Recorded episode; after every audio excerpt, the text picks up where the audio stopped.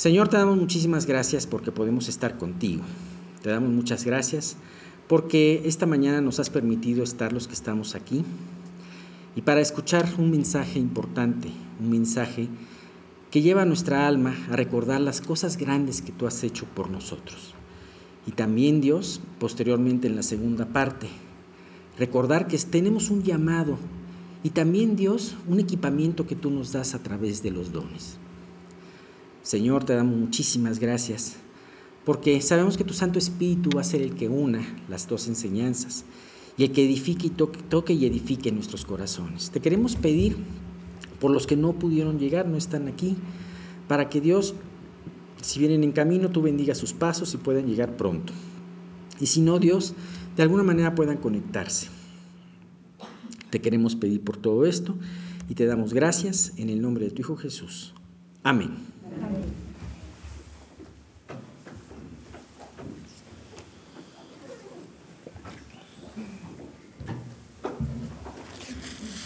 Bien, pues eh, estábamos siguiendo esta primera parte. ¿Se acuerdan que hablábamos de que Dios, eh, de que el salmista en este Salmo 103, este David, comentaba acerca de todas las bendiciones. Le pedía a su alma el recordar las bendiciones de Dios y de no olvidarse de ninguno de sus beneficios. Y entonces en, las en esta segunda parte, mejor dicho, empieza a enumerarlos. Al principio del estudio habíamos visto que en una primera instancia David iba a mencionar los beneficios personales beneficios que en donde Dios había actuado directamente en su vida.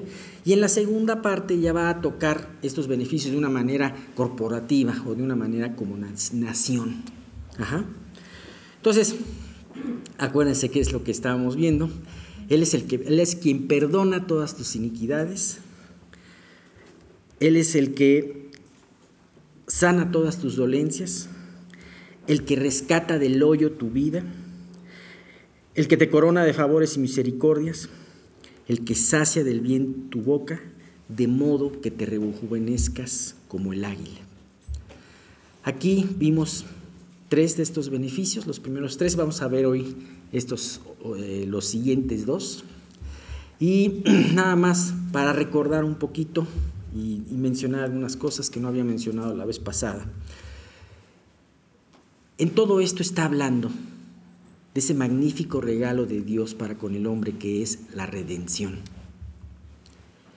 A través de todos estos beneficios vemos que es algo que siempre Dios otorga a su pueblo redimido. Y precisamente eh, vemos, como una, vimos como una primera instancia el que perdona todas tus iniquidades. Así que eh, vemos que la redención no solamente consistió en perdonarnos nuestros pecados. Sin embargo, es la entrada a esa redención. Nosotros no podríamos tener esa redención si no fuera porque Dios hubiera a través de Jesucristo perdonado todos nuestros pecados. Entonces es esa puerta de entrada. Sin embargo, como lo comentaba, no era lo único, sino también en esa misma redención hay otras bendiciones, el que sana todas tus dolencias. Habíamos comentado que esas dolencias no solamente que eran eh, aunque hay algunos autores que la toman como una dolencia espiritual, pero específicamente se habla de una dolencia física. Ahora, yo les voy a comentar algo que estuve meditando también. Eh, cuando alguien te sana físicamente, te sana también en el alma, espiritualmente. Pongo el ejemplo, cuando un niño se cae y se raspa la rodilla y va llorando con su mamá o con su papá, entonces, la mamá no solamente lo cura, sino también lo pone en su regazo y en cierta manera lo mima. ¿Por qué? Porque el muchachito no solamente necesita que alguien le cure,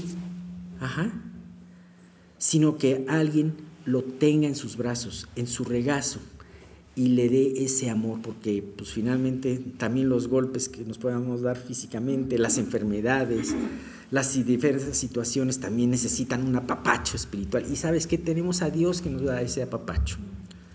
Ajá. Así que siempre que Él cura todas tus dolencias. Él tiene toda la capacidad, eh, pues, mejor dicho, Él tiene todo el poder para poder curarte. De hecho, cuando alguien está enfermo, hacemos oración por Él. Y yo he visto en esas oraciones a veces lágrimas derramadas. ¿Por qué? Porque estoy seguro, porque estoy seguro que en ese tiempo también pueden sentir el cariño y el amor de Dios. Pueden ser tocados por Él. Así que Dios sana de esta manera, ¿no? Como la madre que no solamente cura a su hijo, sino también lo mima, también así Dios nos hace cuando, cuando nos cura, ¿no? Y bien, habíamos hablado también el que rescata del hoyo tu vida, dando la referencia que esta palabra hoyo en otras este, eh, versiones, gracias, en otras versiones habla del sepulcro, habla de la muerte y habla de la destrucción. Ajá. ¿Y cuál fue la forma? O sea, Jesús, a través de la, esto nos habla de la resurrección y a través de la resurrección Jesús nos salva del hoyo, nos salva de la muerte. o sea, como veíamos en uno de los versículos, oh muerte, yo seré tu muerte, ¿no? Y seré el sepulcro del Seol, ¿no? Y les había comentado la semana pasada que precisamente eh, la, vida, la vida del cristiano no tendría sentido si no hubiese esta redención, si no hubiese esta resurrección. Como dice Corintios, seríamos los más dignos de conmiseración. Pero ¿sabes qué? Pensándolo bien, no solamente los cristianos, no solamente la iglesia, sino toda la creación no tendría sentido sin la redención de Jesús. Es impresionante pensar que Dios que sabe todas las cosas, sabe los tiempos, sabe el futuro, calculó perfectamente esa creación, sabiendo que toda la creación iba a ser para poder poner al hombre ahí, el objeto de su amor. Pero que también ese hombre iba a tomar su vida en sus manos y se iba a revelar delante de Dios. Si no hubiera salvación, si no hubiera esperanza para ese acto de rebeldía al hombre, pues ¿para qué crea la creación? ¿Te has puesto a pensar en eso? No tendría caso. Exactamente. Sin embargo, es impresionante cómo, además de pensar en el objeto de su amor, el hombre pensó también en su rescate. El hombre se va, se va a revelar. Sin embargo, yo tengo una forma de poder rescatarlo y poder vivir para siempre con él, ofrecerle esto. Y es cuando todo esto realmente toma sentido, ¿no? Y bien, eh, habíamos visto esto y tenemos la siguiente frase. Él es el que te corona de favores y misericordia. Como si no fuera suficiente el perdón de Dios, como si no fuera suficiente el que Él eh, te diera, el, este, nos, nos guardara, nos cuidara y además nos hubiese guardado de la terrible destrucción a la que estábamos nosotros encaminados, el infierno, también nos corona de favores y misericordias. Sin embargo, esto no es para traernos como niños consentidos. De hecho, muchos de estos versículos a veces se, tras, se transversan eh, y los y los del Evangelio del Progreso lo toman como insignias, ya ves, te puede dar todo Dios. O sea, si crees en Cristo, pues Él te va a dar todo. Y si quieres, si se te antoja un Porsche en tu garage, pídelo, ¿no? Te lo va a dar. Dios es poderoso para darnos mil Porsche, ¿no? Sin embargo, Dios da las cosas con un sentido, ¿no? Todo don, acuérdate, hay algo importante.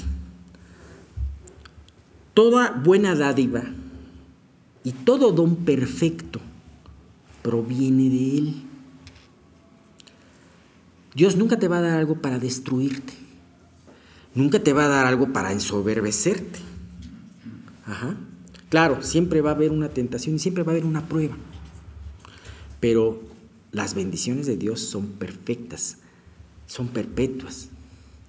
Entonces, eh, acuérdate que en base a que todo don de Dios es perfecto para tu vida y todo la vida de Dios es buena, piensa que esto lo utiliza Él para que tú, para para, este, para que tú le sirvas, para que tú puedas completar el plan que tiene Dios para tu vida. Podrá faltarte varias cosas en la voluntad de Dios, pero nunca te va a faltar lo que tú necesitas para servirle a Él.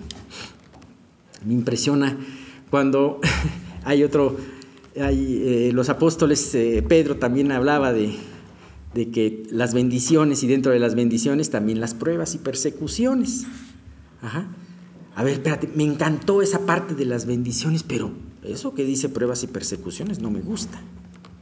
¿Sabes? Lo está poniendo en el mismo renglón de las bendiciones porque también son bendiciones. ¿Sabes? La prueba en la que estés ahorita, si ya te hizo depender de Dios, es una bendición. Es una bendición, tan solo por haberlo hecho. Así que no temas. Esas son bendiciones. Me, eh, podemos hablar de que Dios dotó a los israelitas de una tierra maravillosa. Fíjate cómo, cómo a través de, de, Deuteronomio, que especialmente habla mucho de esto, le habla al pueblo de Israel diciendo, eh, te voy a dar una tierra de la que fluye leche y miel, una, una tierra en donde vas a encontrar riquezas, en donde vas a encontrar eh, ganados, donde vas a encontrar ciudades y casas que tú no edificaste, campos que tú no labraste. Y, y realmente en una tierra de mucha bendición. ¿Sabías que dos personas cargaron un, eh, en esos tiempos cargaron un racimo, para cargar un racimo de uvas se necesitaron dos personas. Tú podrás decir, ay, eso puede ser exageración. Claro, no lo dices porque crees en lo que dice la palabra, ¿no? Pero hace poco escuché de un pueblo que, que hubo un avivamiento y se entregó el pueblo eh, eh, pues casi completo a Dios y Dios prosperó tanto sus cosechas que empezó a haber frutas, que empezó a ver frutos de la tierra más grandes de lo normal, ¿no? Y es impresionante, Dios lo puede hacer. Sin embargo, eh, Dios tenía un propósito.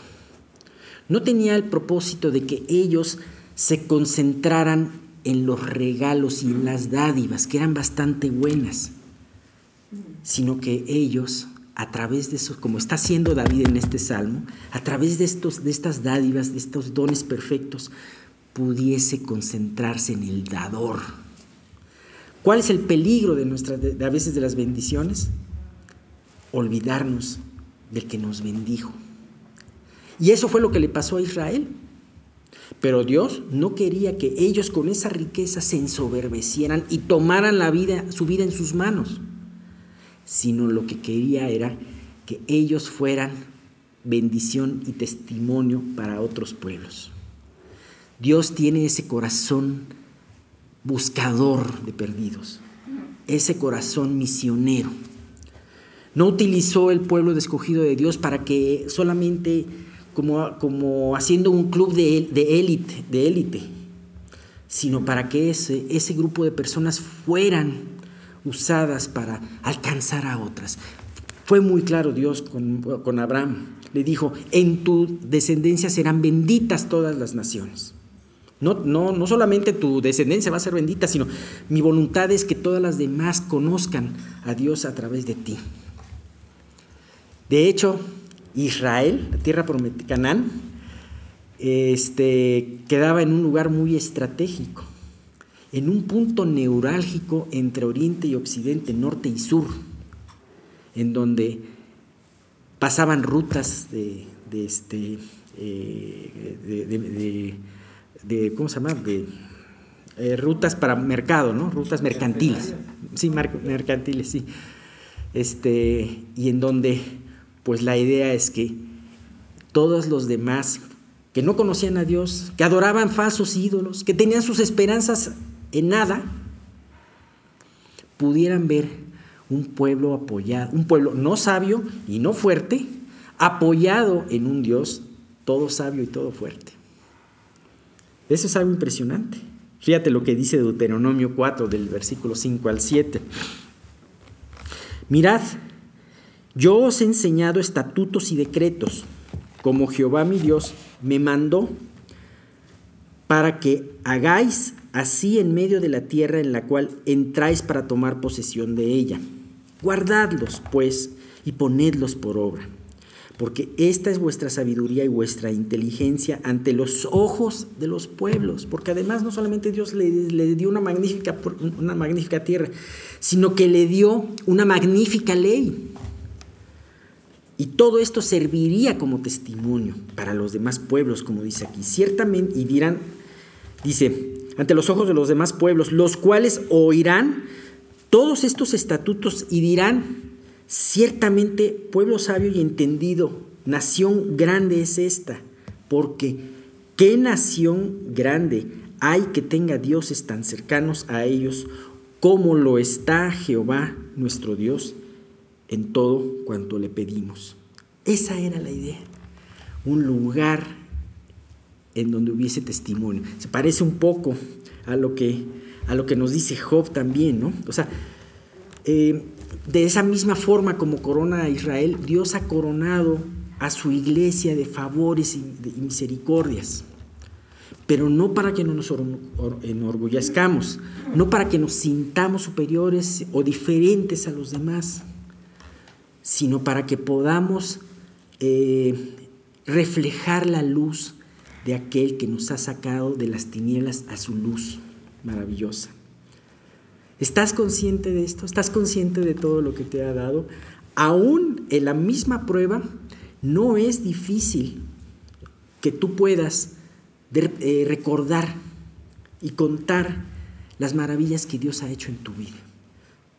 Y de hecho es lo que conviene porque tenemos una mente muy olvidadiza, ¿no? un corazón muy olvidadizo. Dice Job 36 del 24 al 25, me gusta mucho este versículo y se los he comentado muchas veces, acuérdate de engrandecer su obra, la cual contemplan los hombres. Los hombres todos la ven, la mira el hombre de lejos. Aunque no lo creas, pero si eres iglesia de Dios, la, la iglesia de Dios es vista de lejos y es observada. Mateo 5:14, Jesús les decía a, a la gente, vosotros sois la luz del mundo. Una ciudad asentada sobre un monte no se puede esconder. Dios no puso la tierra prometida en un sitio recóndito, en donde nadie los visitara, sino en ese sitio neurálgico, en donde los demás pueblos pudieran ver una nación con principios diferentes y bendecida por un grande Dios. Así como esta nación que no son muchos sabios ni muchos fuertes, así somos todos nosotros. Viene algo muy parecido a, esta situación. El que sacia del bien tu boca de modo que te rejuvenezcas como el águila. Así como Dios nos ha dado la salvación y cuida nuestra salud, también es el único que puede saciarnos verdaderamente. Y no quiere decir esto que te llene de comida. Dios puede traer tus despensas llenas, pero en eso no consiste la saciedad de tu vida. ¿Has escuchado el versículo que dice que mejor es la, es la, casa, de, eh, la casa de paz donde hay verduras que de buey engordado donde hay contiendas. O sea, tú podrás tener los mejores banquetes, pero si no hay paz, si, o sea, si estás insatisfecho, pues aunque tengas lo mejor de lo mejor, ¿no? La otra vez estaba viendo un, un, programa de diseño de yates y de quienes diseñaban unos yates y todo eso, y entonces estaba uno de esos magnates con su yate afuera de, la bahía de Monte Carlo y estaba este, con su yate enseñándole y tenía un diseño muy bonito su yate, ¿no? Y entonces, este, y decía, bueno, ¿y qué piensa hacer? Ya tiene este yate, ¿qué piensa que? Pienso venderlo y comprarme uno más grande. nunca estamos satisfechos. Ajá, nunca estamos satisfechos. Si te diera Dios un Ferrari a la puerta, dirías, híjole, pero ¿sabes qué? Me gusta más este, este otro modelo más, ¿no? Entonces, nunca estamos satisfechos, pero lo único que puede acallar tu alma y verdaderamente satisfacerla ese apetito espiritual es Dios. El hombre, el hombre busca su satisfacción en muchas cosas, el ejemplo del yate, ¿no? Hay quienes los buscan en eso, hay quienes los buscan en el vicio. Ajá. De hecho, el, eh, esta, sin embargo, esta promesa Dios le establece de saciarnos verdaderamente y el salmista, a pesar de que tenía cantidad de cosas, el rey David, pudo comprobarlo y aquilatarlo, porque para él lo más importante no era su palacio, lo más importante no era su corona de oro, de un talento, de peso, sino lo más importante era la saciedad de una buena y profunda relación con su Dios. Bien, inclusive tú como creyente puedes tener esta seguridad de que siempre serás saciado. Como dice el Salmo 23, tu copa está siempre rebosando. Aunque tengas poco, Dios se compromete a saciarte, darte lo necesario desde luego, pero saciarte. Y este el mundo podrá darte, podrá dar muchos satisfactores, pero nunca te dejará verdaderamente saciado.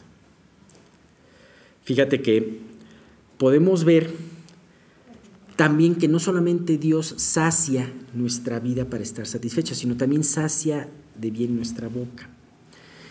Y es algo impresionante que hace Dios con la conversión te cambia tu manera de hablar. Antes podías hacer una blasfema por blasfemia por minuto. Podrías decir muchas cosas equivocadas, no solamente groserías o maldiciones, sino además conceptos equivocados que van en contra de Dios. Sin embargo, en la conversión, Dios cambia esa boca este, eh, blasfema por una boca que profiere, que, que, da bendiciones, que alaba al Señor. ¿Cómo utilizamos nuestra boca? Es un punto importante. ¿Cómo eh, dejas que Dios te sacie por dentro para poder sacar cosas buenas, cosas edificantes? Esto es algo importante. Bien, se me hace muy curioso el punto de que Él te sacia para que te, y hace una clara referencia al águila, dice, de modo que te rejuvenezcas como el águila. ¿Cómo fue aquí? De modo que te rejuvenezcas como el águila. Hemos hablado en todos estos salmos de muchos tipos de aves, ¿no? Y, pero es impresionante porque este, este renovar de fuerzas nos dice, vas a tener el vigor como el que tiene una ave fuerte y majestuosa, que siempre se encuentra en las alturas, que es el águila.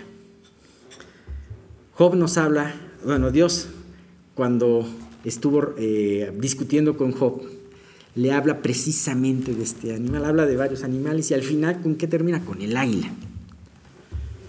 En Job 39 del 27 al 30 dice, se remonta el águila por tu mandamiento y pone en alto su nido. Ella habita y mora en la peña, en la cumbre del peñasco y de la roca. Desde ahí acecha la presa. Sus ojos observan de muy lejos. Sus polluelos chupan la sangre y donde hubiere cadáveres, ahí está ella. Me impresiona esta, esta, eh, esta descripción de este animal. Dice, vuela en alto. Dios, si tu relación con Dios, una buena relación con Dios te lleva a estar en buenas alturas espirituales. Pero pones un nido en, la peña, en un lugar seguro, pero que también la peña nos habla de Jesús. Ve desde muy lejos. Dios, cuando tú estás sumergido en tu, su palabra, cuando tú estás en una buena relación con Él, te da la visión que necesitas para entender tu vida y para entender las cosas y verlas como debes de verla. Sus polluelos chupan de, su sangre, de lo que ella trae. ¿Sabes? La sangre significa la vida. Así como el águila, cuyos polluelos chupan de su sangre, un creyente que vive en una buena relación con Dios, meditando en su palabra, orando, va a tener que compartir con los demás. Y es impresionante. Y donde hubiera cadáveres, ahí está ella. Siempre, eh, de alguna manera, este, en el lugar donde debe de estar. ¿no?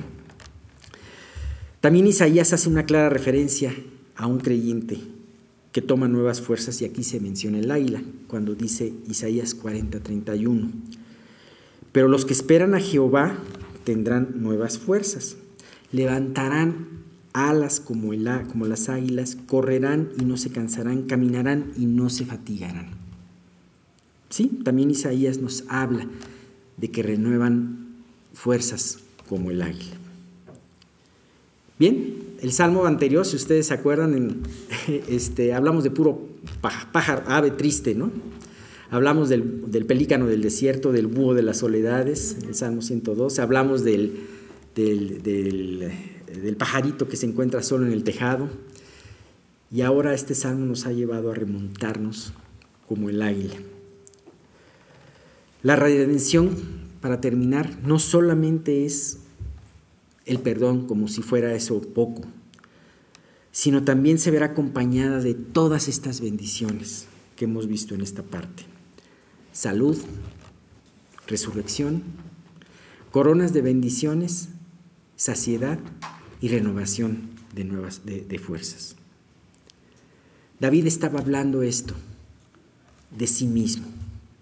Pero lo maravilloso de esto es que no solamente esto se aplica en David, sino como lo hemos visto, se aplica en todos nosotros. David no lo estaba hablando de sí mismo como si fueran unos dones exclusivos para David, sino porque eran algo que David mismo había apropiado. Así que, pues yo creo que tenemos muchas cosas por, por seguir bendiciendo, seguir, seguir este, siendo agradecidos a Dios. Bien, la próxima vez vamos a ver eh, el versículo este de, de, vamos a empezar con el versículo de que Jehová hace justicia y derecho a todos los que padecen violencia. Si ustedes se fijan, en este versículo ya no se habla de sí mismo, sino ya pone la mirada en una nación, en una congregación, sabiendo que Dios no solamente actúa en, Él mismo, sino actúa en todos los demás. Y eso da una gran esperanza.